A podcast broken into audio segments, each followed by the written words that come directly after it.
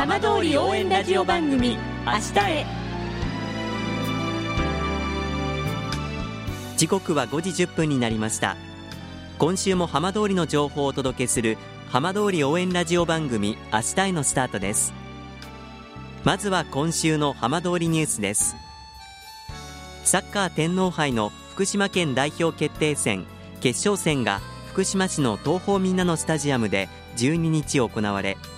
いわき FC が2対0で福島ユナイテッド FC を下し3連覇を果たしました。いわき FC は県代表として25日午後1時から東方みんなのスタジアムで1回戦宮城県代表の仙台大と対戦します。新潟市で開かれた G2020 の国と地域の農業担当の閣僚会合は12日 AI 人工知能などの新たな技術を活用して農業の生産性向上を目指すことなどを盛り込んだ閣僚宣言を採択し閉幕しました。吉川農林水産大臣は会合の後の記者会見で福島など被災地の食材を会合の参加国に紹介できたとして被災地支援の機運に重要な意義があったと述べました。さて毎週土曜日のこの時間は浜通りのさまざまな話題をお伝えしていく15分間。震災と原発事故から8年。ふるさとを盛り上げよう笑顔や元気を届けようと頑張る浜通りの皆さんの声。浜通りの動きにフォーカスしていきます。お相手は森本洋平です。どうぞお付き合いください。浜通り応援ラジオ番組明日へ。この番組は地球を守る未来をつくる東洋システムがお送りします。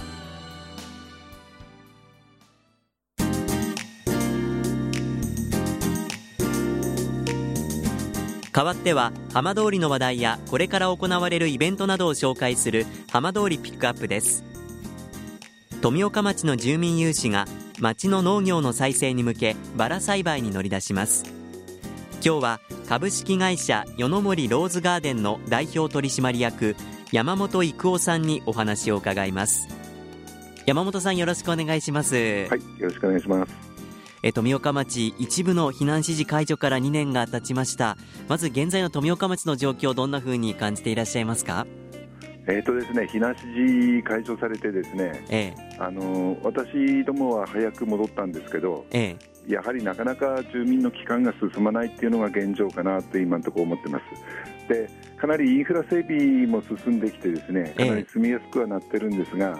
やはりなかなか皆さんこう避難先からこっちに戻ってきて生活するのにはまだまだ厳しい状況なんだろうというふうに考えてます。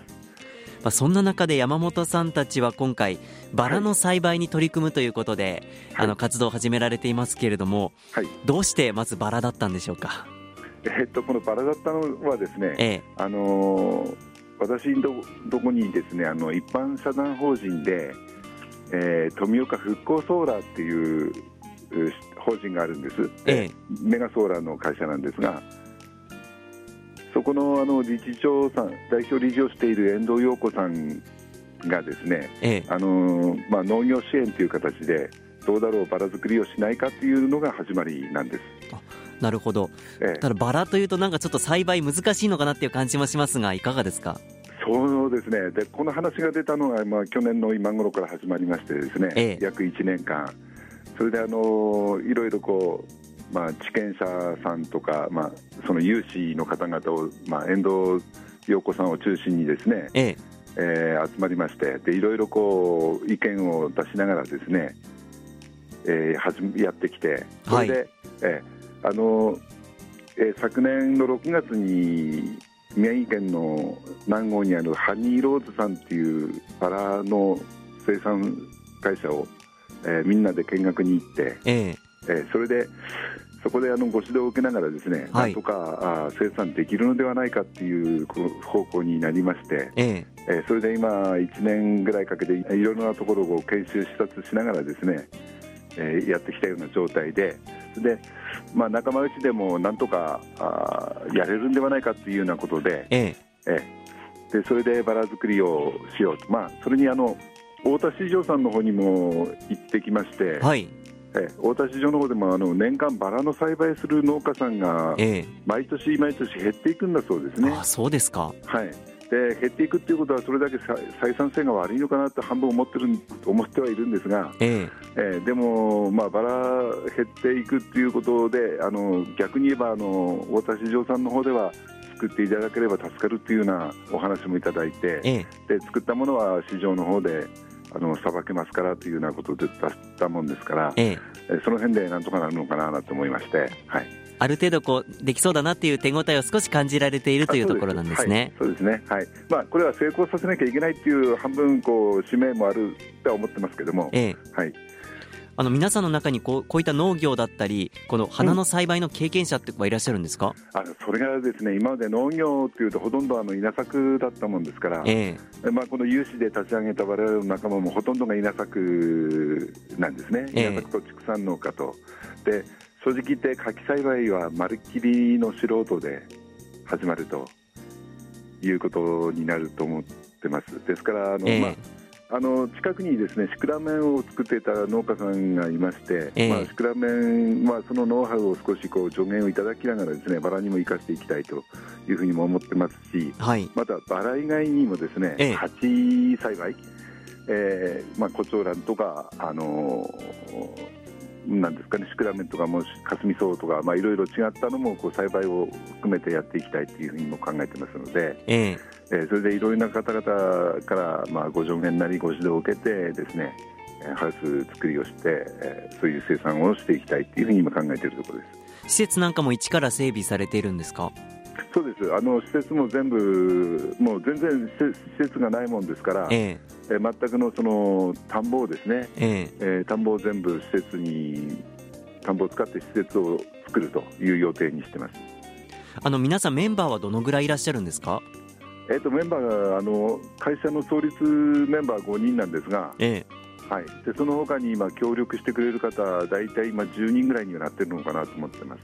そうですか、心強いですね、はい。はい、実際始まればあの10人、20人って人手が必要になると思ってますので、えー、今あちこち声をかけながらですね、えー、お手伝い願えればということと、それからこう帰還した人たちがなんか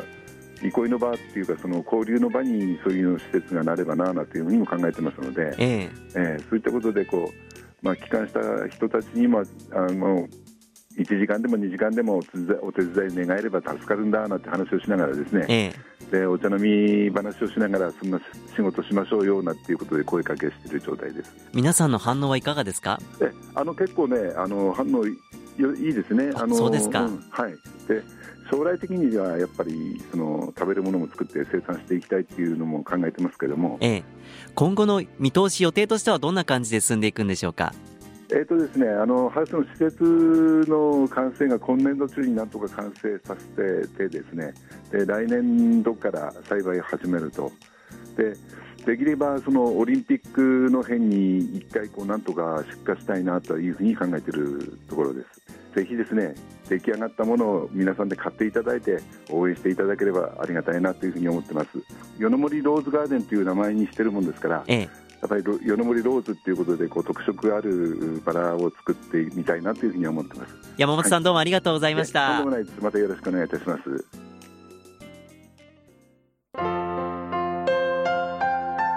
浜通り応援ラジオ番組明日へ